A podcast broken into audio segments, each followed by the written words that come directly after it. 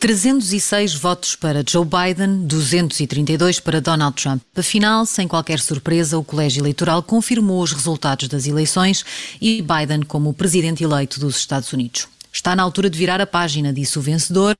Ainda não acabou, tinha dito um dia antes o ainda presidente. De lá para cá, Trump ainda não concedeu. Um dos seus maiores apoiantes, o procurador-geral, demitiu-se e alguns republicanos já começaram a reconhecer a derrota. Alguns, mas ainda poucos. No Café América de hoje temos a Madalena Meyer Rezende e o João Diogo Barbosa.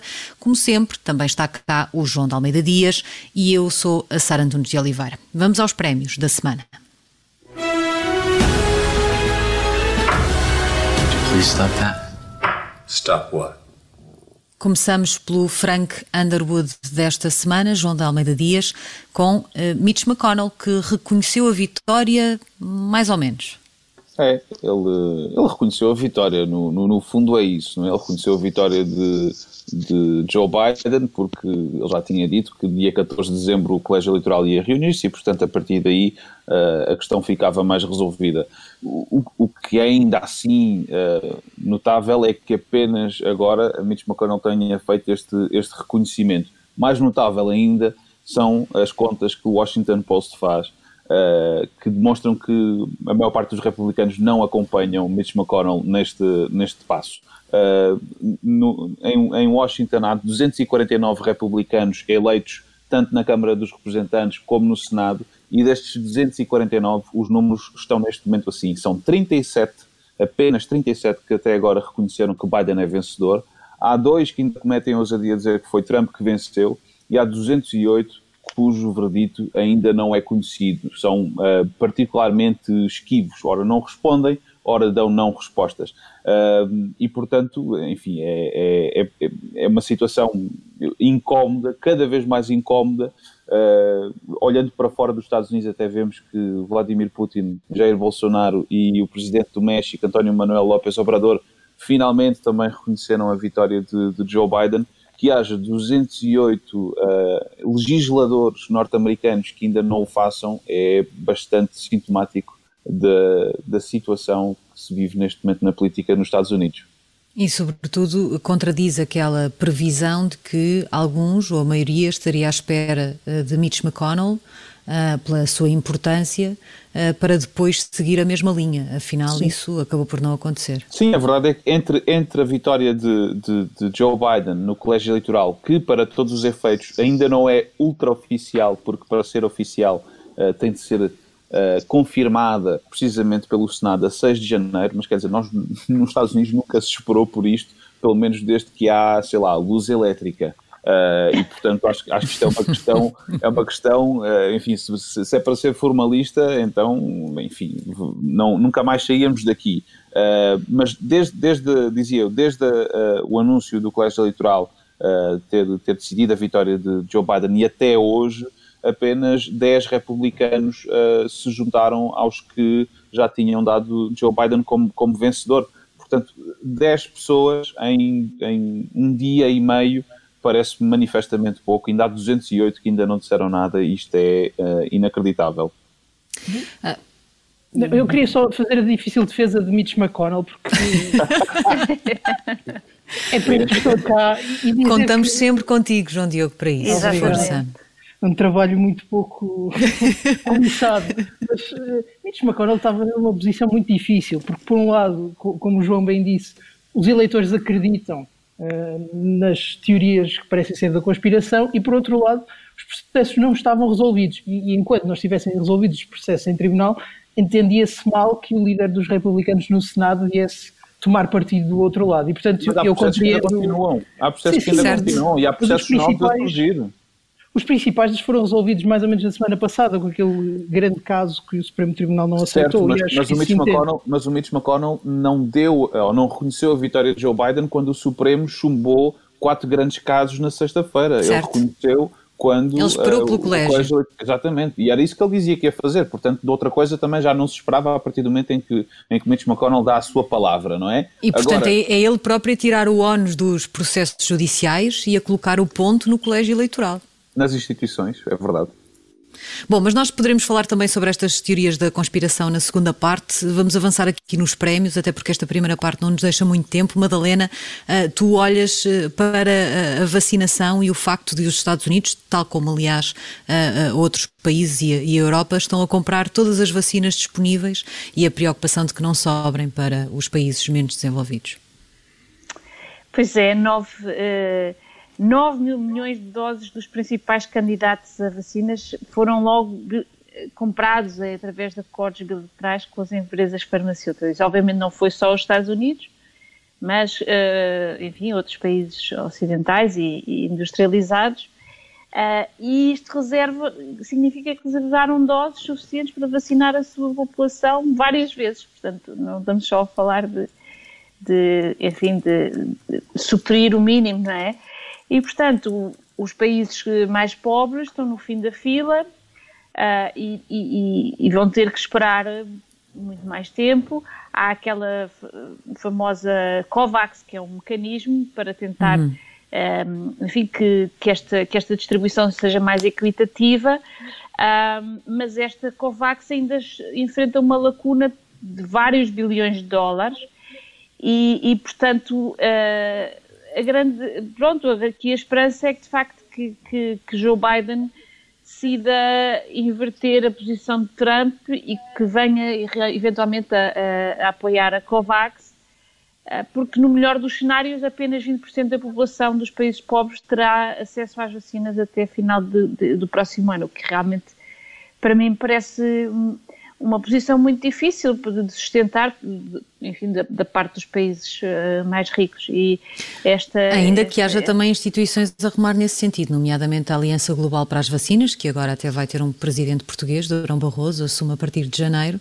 Uh, parte do trabalho que desenvolve é precisamente de tentar garantir que uma parte das vacinas vão para países em, em vias de desenvolvimento e, e para populações mais desfavorecidas ou mais frágeis.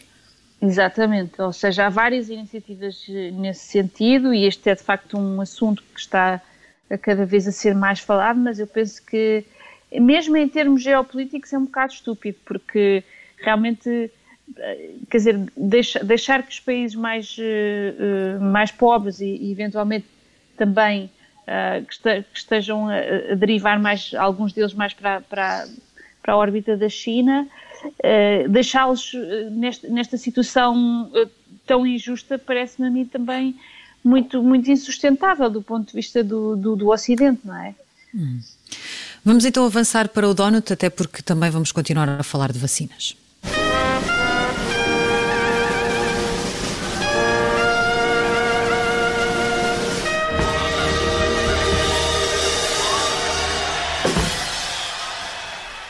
João Diogo Barbosa, tu escolhes o facto de a vacinação já ter começado nos Estados Unidos. Sim. E não só. Sim, mas este programa é sobre a América, portanto eu vou reduzir o meu amplo conhecimento para falar apenas da América. Segunda-feira começou o programa de vacinação dos americanos, eh, menos de 11 meses depois de ser detectado o primeiro caso. E eu acho que vale sempre a pena lembrar a dimensão gigantesca deste esforço científico. Até hoje, a vacina que tinha sido mais rapidamente desenvolvida tinha sido a da papeira levou 4, 5 anos e, portanto, em, numa questão de meses haver uma vacina a esta escala parece-me algo, algo apreciável e algo que diz bem sobre a, a, nossa sociedade e a nossa ciência. Mas eu queria também elogiar a rapidez do processo burocrático, que, como sabemos foi um bocadinho atribulado, atribulado aliás, e que teve casos de pressão política. Mas a verdade é que a pandemia tornou-se o grande assunto e a Covid-19 tornou-se uma das principais causas de morte na América, com um custo económico que não é comparável a qualquer outra doença, e portanto eu sou do esforço, em primeiro lugar, económico, porque tudo isto tem um custo gigantesco, mas também logístico. A vacina que está a ser distribuída é da Pfizer e, como sabemos, ela tem de ser mantida a temperaturas muito baixas e isso exige grandes cuidados no transporte. Ao mesmo tempo, os americanos estão cada vez mais dispostos a tomar a vacina, o que também é uma boa notícia, ainda que preferissem esperar, eh, o que se compreende, porque o processo foi realmente muito rápido. Entretanto, e, de, de acordo com várias notícias, a administração de Trump não estava preparada para uma vacina tão rápida e por isso está agora a tentar correr atrás do relógio e lançar um programa de quase 300 milhões de dólares para informar e educar os americanos, tentando que eles aceitem mais rapidamente a vacina. Portanto, parece-me, em geral, um conjunto de boas notícias esta semana. Sendo que é uma narrativa e, e que, que, o próprio Joe Biden também tem insistido na ideia de convencer as pessoas de que a vacina é segura e que devem vacinar-se. E é, e é, importantíssimo. Os americanos estão cada vez mais dispostos a tomar a vacina, mas a maior parte, ou pelo menos uma grande parte, eh, preferia tomá-la mais tarde e ver se realmente é seguro. E isso pode ter problemas, claro. Pois é, isso é um bocadinho o que parece estar a acontecer inusitadamente, obviamente, na Europa, que nunca mais aprova a vacina, não é? E, e, a, e o próprio começo da vacinação nos Estados Unidos tem levado, uh, pelo menos aqui na Alemanha, a grandes pressões políticas para que a, para que a Agência Europeia dos Medicamentos se, se despache e não seja tão burocrática. Portanto, e já é possível está, que, tenha, que tenha antecipado uma semana, não é? Estava previsto para Exato. 29 de dezembro, agora já poderá ser a 23. Madalena, muito rapidamente, tens também um donut para William Barr. É verdade. Ehm, o Procurador-Geral demitiu-se, William Barr, eh, na segunda-feira, mas o dono não é para a sua demissão, pelo menos não diretamente, é para, para as revelações que, que nas semanas anteriores à eleição ele instruiu uh, os outros procuradores e os seus colegas para impedir que as investigações sobre Hunter Biden, o filho de, de Joe Biden, se tornassem públicas. E de facto isto uh, vai um pouco contra a imagem que, que ele tinha anteriormente uh, e demonstra que ele, apesar dos apelos do presidente e dos seus aliados republicanos, enfim, tomou a decisão que a mim me parece certa Uh, e, e, seguiu as diretrizes do Departamento de Justiça que, que advertem exatamente contra esta tal tomada de, de, ações próximas de uma eleição que possam, possam ser vistas como visando afetar o resultado. E, portanto, aqui acho que ele esteve bem, não é? Esteve bem no sentido em que uh, considerou que isto iria violar essa política e, e, e portanto, tomou a decisão de, de não a divulgar. Sendo também verdade que vemos este afastamento do William Barr já depois da derrota de Donald Trump, não só ao vir dizer publicamente que não havia nenhum indício de fraude, que logo não deixou, não deixou Trump uh, muito feliz uh, e, e uh, depois também disto, não é? antes, se calhar, era mais difícil ver assim uma posição de, de William Barr mais distante daquilo que seriam os desejos de Donald Trump. Exato, é, foi uma revelação Eu acho que ele salvou a própria pele. Eu acho que ele salvou a própria pele acima de tudo. Uma espécie de ato de contrição final antes de sair. Rapidamente, temos ainda um Sarah Palin, que ainda para mais é partilhado por dois.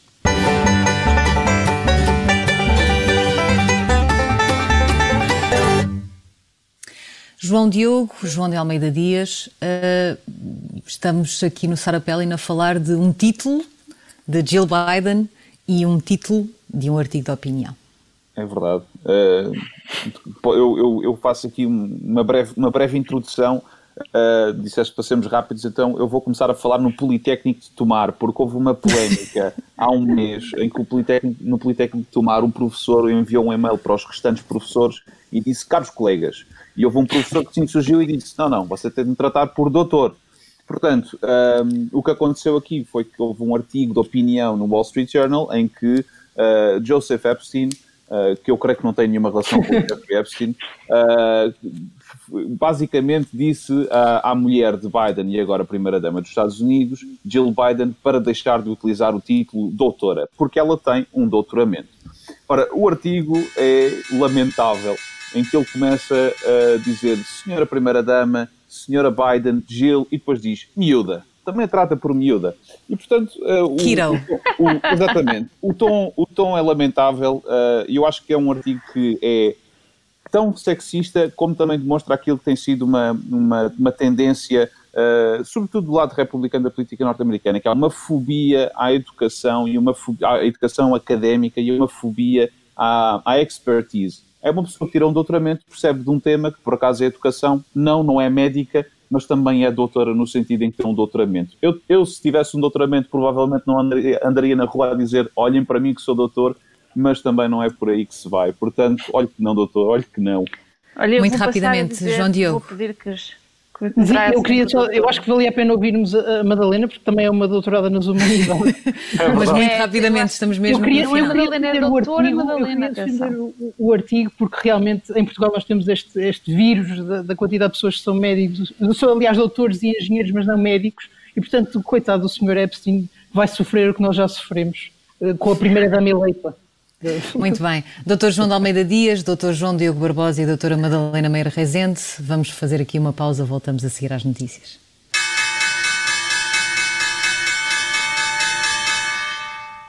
Segunda parte do Café América. Na primeira já demos conta da vitória confirmada uh, pelo Colégio Eleitoral de Joe Biden.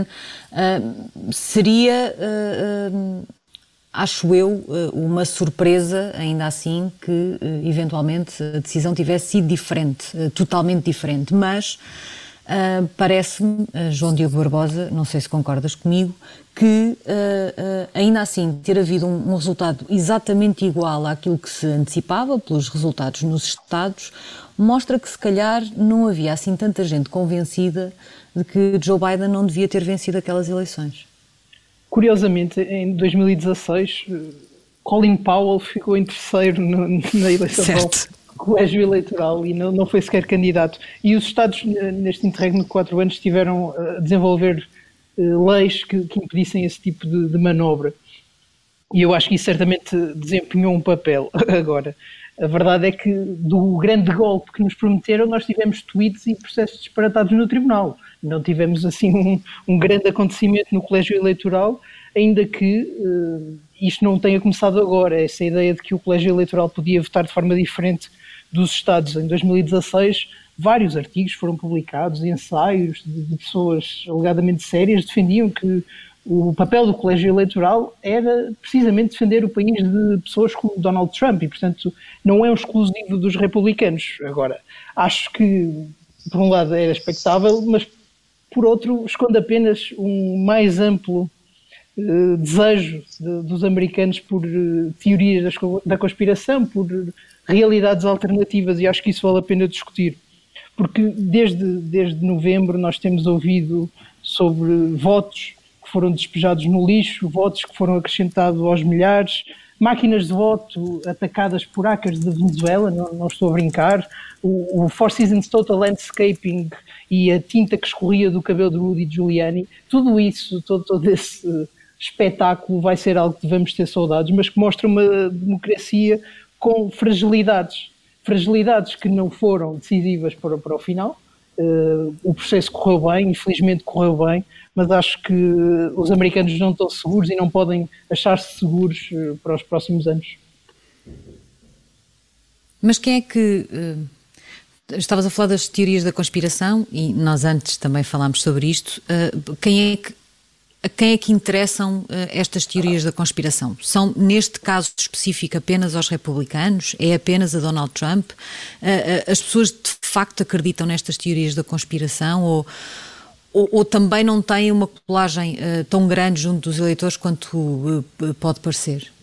Eu começava pelo final. Acho que estas teorias da conspiração interessam aos americanos, porque são os americanos que as consomem com grande voracidade e, e, novamente não começaram aqui. Em 2016 houve do lado dos democratas uma certa apetência por explicações um bocadinho esotéricas para a vitória de Trump, mas a, a verdade é que nunca um presidente em funções uh, tomou os passos que Trump tomou, quer no Twitter, quer em declarações públicas, quer até em processos judiciais, e portanto se me perguntam se o problema é do sistema, eu diria que não. Acho que o problema, se quisermos considerar um problema, é dos americanos que está sempre, estão sempre à procura de, de um novo entretenimento, de uma nova versão da realidade que lhes sirva as suas eu... convicções pessoais e, portanto, acho que é primeiro os americanos. Culpar os políticos é, é demasiado fácil aqui. Portanto, para ti, o, o, eu, o problema é, é, o povo, é o povo enquanto um todo.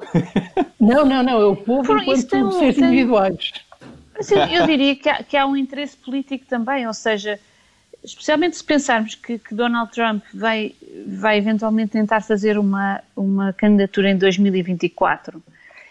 Um, este, esta, esta descredibilização de, do, deste voto interessa, interessa e é uma franja dos republicanos, mesmo que não seja Trump, no sentido de dar uma narrativa uh, muito negativa sobre esta eleição e, e, e deslegitimar uh, este governo. Portanto, eu não diria que, que, que, é só esta predisposição americana, acho que, por exemplo, aqui na Alemanha também estas novas uh, tendências do QAnon, etc., também têm imensa saída, uh, mas eventualmente na América mais, não sei. Mas acho que há aqui um, uma agenda política que também não é de desprezar, tendo em vista o, o longo prazo. Bom, eu acho, acho, que nos Estados Unidos o terreno é fértil para, para teorias da conspiração, uh, admito que na Alemanha também seja, e até aqui no bairro de onde eu vos, de onde eu vos uh, ligo, em Lisboa também ouço coisas quando, quando saio à rua que são uh, bastante criativas. Exato, Agora, no, no, nos Estados Unidos, eu, quer dizer, eu, eu, eu, tendo a ficar um bocado a meio caminho entre vocês os dois, porque estava agora aqui a ver, por exemplo, Donald Trump em, em, em junho deste ano, numa altura em que, em que número um, havia a pandemia já bastante instalada, número dois, uh, os Estados Unidos falavam uh, sobre a questão toda de George Floyd e, e, e, as manifestações de Black Lives Matter e tudo mais, Donald Trump tomou a decisão de desclassificar informação sobre a, a base de Roswell, que é uma, uma base no, no, Novo México, onde supostamente terá havido ali umas coisas quaisquer com os ovnis e, e não sei o quê. E, portanto, e, dizendo Donald Trump que uh, tinha ouvido coisas muito interessantes sobre o que se teria passado ali. Ora, isto na altura evidentemente que é uma, uma, uma manobra de distração e, e, não passa de outra coisa, mas se calhar também é um pouco manobra de distração aquilo que se está uh, a, a, passar neste momento. Donald Trump uh, tem uma base uh, para manter, a base de Donald Trump, dos fiéis de Donald Trump, não é 50% do país, eu diria que é um terço do país. nós vemos em algumas sondagens, podemos olhar aqui para uma, uma maneira de copo cheio ou copo vazio, uh, meio, meio vazio, meio cheio, um, quando vemos que há, há, sondagens que dizem que 29% dos republicanos acreditam que os resultados são mesmo estes, portanto não houve fraude, a verdade é que uh, do outro lado temos 71 a dizer que as eleições são fraudulentas. Ora, eu acho que Donald Trump olhar para 2024 é um, é um universo bastante longínquo. Eu acho que para o Trumpismo olhar para 2024 talvez seja uma coisa mais uh, realista e, e, e, acertada. Agora, antes de olharmos para 2024, podemos olhar já para o início de, de janeiro e, e, para as eleições na Geórgia, uh, em que se disputam dois lugares essenciais para perceber afinal quem é que vai ficar com a maioria no, no Senado e, portanto, acabará por ditar se o presidente Joe Biden vai ter um Senado e uma Câmara uh, dos representantes democrata ou se vai ter uma Câmara dos Representantes Democrata e um Senado republicano pela frente. Eu acho que isso é o que mais importa uh, aqui. Eu, eu, creio que hum. nós vamos chegar a, a, fevereiro e que sim, Donald Trump, por essa altura, muito provavelmente ainda não vai ter admitido a sua, a sua derrota, mas não sei até que ponto é que uh, vamos assistir a um grande acompanhamento disso uh, em Washington e nas vozes que mais importam. Não sei, por exemplo, se nessa altura Uh, o senador Ted Cruz, por exemplo, que até defrontou Donald Trump até à última nas, nas, primárias republicanas de 2016, vai manter a posição que ainda agora mantém, que é silêncio barra uh, comprometimento com, com aquilo que são as acusações de, de fraude e, e, e, tudo mais. Agora, as teorias de, de conspiração abundam, uh, a minha preferida é, é, claramente aquela em que diz que as máquinas uh, de votação foram, foram alvo de manipulações por parte de, de, dos venezuelanos. Só me pergunto porque é que não fizeram isso em 2016 para ter uh, uma eleição de Hillary Clinton, essa grande comunista. Portanto, eu, eu, eu de facto não, não, compreendo a lógica aqui por trás de montes de teorias da conspiração, mas elas são muito engraçadas. Agora, o, o problema é que leva um país por arrasto, isso é uma pena. Eu, eu, acho que as teorias da conspiração, eu tenho alguma dificuldade em acreditar totalmente nesta versão mais eh, benigna uh, do João Diogo Barbosa, de que pronto, são as pessoas que têm mais tendência para têm tendência para gostar de teorias da conspiração. Eu acho que as, as teorias da conspiração, seja em que assunto forem, têm um objetivo que é criar confusão. Porque quando há confusão e quando há caos, é, é muito mais fácil ou escapar a, a, determinadas notícias, por exemplo, a determinados acontecimentos, a, a determinadas responsabilidades, e é mais fácil até enganar as pessoas. e estou a dizer isto no geral, não estou a dizer especificamente em relação aos republicanos. mas mais que isso, nós, na primeira parte, e também já aqui um bocadinho, falávamos de uh, quantos republicanos já vieram reconhecer a vitória de, de, Joe Biden e quantos ainda não o fizeram. Mas eu uh, acho, e isto também ligado com as teorias da conspiração, porque eu acho que isso era importante, mais do que reconhecer a, a vitória, eu esperaria que essas mesmas pessoas que ainda têm que reconhecer a vitória, que só agora começaram a reconhecer a vitória, deviam assumir que, afinal, uh, as alegações de fraude uh, não se confirmaram, no limite que elas não se confirmaram, e dizê-lo de forma clara, porque nós também estamos a ver, se nós olharmos uh, para a forma como republicanos como Mitch McConnell têm reconhecido a vitória de Joe Biden, é quase como se se tivesse instituído aqui uma espécie de novo normal na forma como funcionam as eleições. O, o, o João de Almeida Dias há pouco falava de, de, como era preciso esperar até ao Senado, uma coisa que nunca aconteceu e tal, mas é, é, nem é preciso chegar aí. No, além de Mitch McConnell, mais ou menos na mesma altura, um, senador republicano, o Lamar Alexander, uh, uh, disse que quando lhe perguntaram se, pronto, se afinal estes resultados eram, se ele já, já reconhecia os resultados, ele disse, bom, depois desta segunda-feira, do voto do colégio eleitoral, temos a certeza. Então, mas os republicanos uh, transformaram isto numa espécie de até o colégio eleitoral se pronunciar, uhum. não há certeza uhum. de nada. E isto não é uma coisa normal. Não, uhum. Parece que agora é normal que, apesar dos resultados terem sido, que a vitória tenha sido declarada, e também não vale dizer que foram os meios de comunicação a declarar os vencedores, tradicionalmente, historicamente, é a Associated Press que declara os vencedores. É sempre assim, não é como cá que há um, uma instituição que logo naquela noite ou na manhã do dia a seguir diz quem é que venceu as eleições. Não é assim que funciona, sempre foi assim, nunca foi questionado, ou pelo menos não desta maneira. Uh, e apesar de tudo isso ter acontecido, e, e, não estamos a falar de uma diferença de 1, 2, 3, 10 delegados no colégio eleitoral, estamos a falar de 306 votos para 232.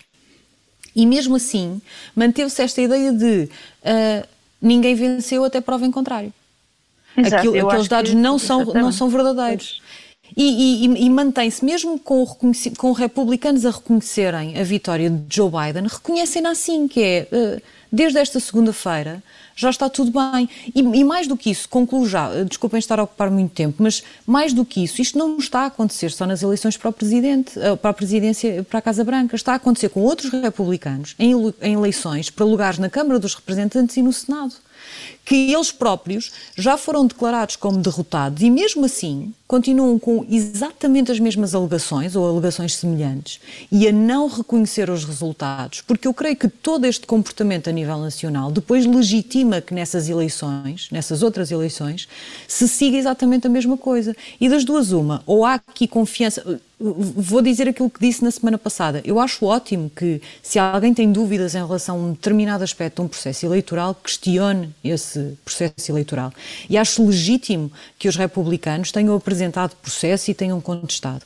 Mas uma coisa é ser legítimo perante uma dúvida legítima e plausível apresentar uma contestação. E outra coisa é aquilo a que assistimos no, no último mês, mais de um mês, de processo atrás de processo, alegações atrás de alegações, algumas repetidas iam caindo, eram apresentadas noutros, eh, noutros tribunais, e, e, e mesmo assim continuamos nesta conversa de, pronto, ok, então agora o colégio eleitoral disse é porque é. Quando eu acho que isto Exato. sim fragiliza o processo e a confiança dos norte-americanos no processo eleitoral, que me parece absolutamente decisiva. Mas essa, essa é que é a posição benigna, benigna parece-me, porque dizer que é uma questão dos republicanos ou até dos políticos em geral, assume primeiro que é apenas uma pequena parte da população e que se calhar até pode ser substituída não por uma revolução, mas por uma vassourada, é, é de certa forma ignorar a vontade que há em aderir a essas teorias por parte dos republicanos, por parte de democratas, quando é o resultado desfavorável aos democratas, porque há realmente uma vontade de aceitar isso. O, o ah, mas é eu não questiono essa vontade, eu acho é que elas não nascem mas de geração espontânea. Sim, mas deixa-me deixa concluir. Porque há, ao, ao, ao aceitarem estas teorias da conspiração, que não é aceito no, noutros lugares, porque é que Trump foi uma surpresa em 2016? Porque as pessoas acreditaram naquilo. E isso sim foi, foi extraordinário. E enquanto isso for aceite, e enquanto houver. Eh, não, não foram os políticos a começar com as teorias da conspiração, há um ambiente mediático que precede Trump, que dá aso a essas teorias da conspiração. E há pessoas que consomem isso. Nós vemos agora os números da OANN, que é uma estação televisiva que faz da Fox News, uh, comunista ou coisa assim, há uma grande apetência popular de consumir essas teorias da conspiração e achar que é uma questão dos políticos ignora um problema social muito importante na América, que é precisamente o facto dos dois lados terem visões incompatíveis da realidade e ao mesmo tempo terem de habitar o mesmo país. Isso, no limite, numa federação como a América, pode levar a secessões. Isso é um grande problema. Uh, agora, queria só tocar também no ponto do João, antes de vos passar a palavra, que é sobre o endgame. Onde é que acabam estas teorias da conspiração? Em 2024, com uma nova candidatura de Donald Trump, é estranho, mas ao mesmo tempo, se Donald Trump não se candidatar, vai ser uma espécie de presidente no exílio, a governar pelo Twitter e a fugir dos problemas judiciais ou económicos que tem. Eu acho que o problema é mesmo perceber onde é que isto vai acabar, porque não é evidentemente claro. Eu diria, quer dizer, obviamente que isto não é apenas uma. Não, não, o problema aqui não é a teoria da conspiração, o problema aqui é a hiperpartidarização que existe na, na política americana e uh, a forma como os partidos políticos estão, uh, enfim, uh, preparados para jogar este jogo político de uma maneira, digamos, quase anticonstitucional, no sentido em que implicitamente assumem que terá havido fraude, não é? portanto, é todo esse o ambiente que a Sara que a Sara descreveu tão bem, é no fundo assumir que implicitamente houve fraude e eventualmente, porque não há outra, não há, não há outra hipótese, acabam por conceder que talvez uh, não, não possam fazer outra coisa se não, se não conceder, não é? Portanto, este tipo de, de, de forma de fazer política, eu acho que, eh, obviamente, que é muito perigoso para a democracia e, e, e enfim, demonstra uh, que, por um lado, há nos Estados Unidos estas, estas fortes instituições e que se, se, não houvesse estas fortes instituições não sei bem onde é que estaríamos agora, não é? Porque, de facto, a pressão uh, nos partidos para, uh, para um mal, para, enfim, para se portarem mal é muito, muito forte, não é? E não estou a dizer, obviamente aqui estamos a falar dos, dos republicanos e eventualmente os republicanos estão pior que os democratas, não sei. Uh, o Trump teve esta péssima influência no partido mas obviamente que, as, que, as, que a forma de fazer política no, no, contexto democrata também não é muito melhor. Sobre as instituições, eu gostava de dizer que se calhar é errado falar em instituições fortes no geral, porque me parece que enquanto os tribunais resistiram bem, o Congresso, quer a Câmara dos Representantes, quer o Senado, não resistiram tão bem e foram muito moles perante o Presidente e não funcionou bem o equilíbrio constitucional aí. Sim, o, Sim tô... os, os, legisladores não foram, não foram, não foram foi provavelmente o, o, o, vértice deste triângulo mais, mais fraco uh, uhum. de todos. E isso viu-se também a nível, uh, a nível dos governadores, a nível dos, uh, dos secretários de Estado de cada Estado que ficaram responsáveis pelo, pela contagem e pelo processo, pelo processo eleitoral.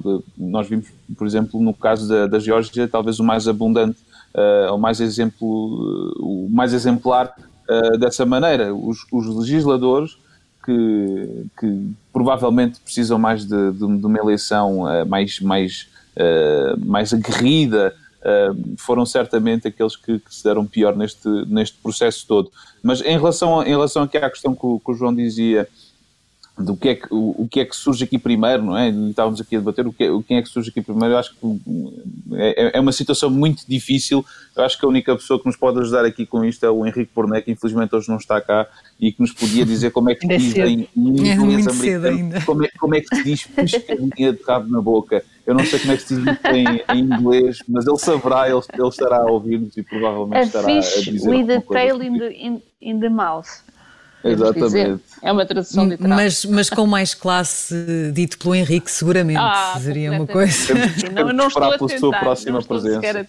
João, tu falavas do, dos governadores e eu acho que isso é importante para ilustrar o que eu, que eu estava a tentar dizer. Mário uhum. Cuomo, o governador de Nova York, dava extraordinárias conferências de imprensa, muito interessantes sobre a, pandemia e era muito adorado no, no Twitter e na, na, na, imprensa em geral pelo que dizia, ao mesmo tempo que o seu Estado era dos piores, não só na América, mas no mundo, a combater de facto a pandemia. E portanto, o que havia aí era, se calhar, o, o, mais alto que pode haver de uma visão da realidade passada na televisão, passada nas redes, que é diferente daquela que realmente existe.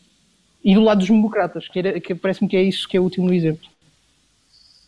João Diogo Barbosa, João de Almeida Dias, Madalena Meyer Rezende, chegamos ao final deste Café América desta semana. Pode ser Não prometo, mas pode ser que na próxima semana haja pescadinhas de rabo na boca e em inglês.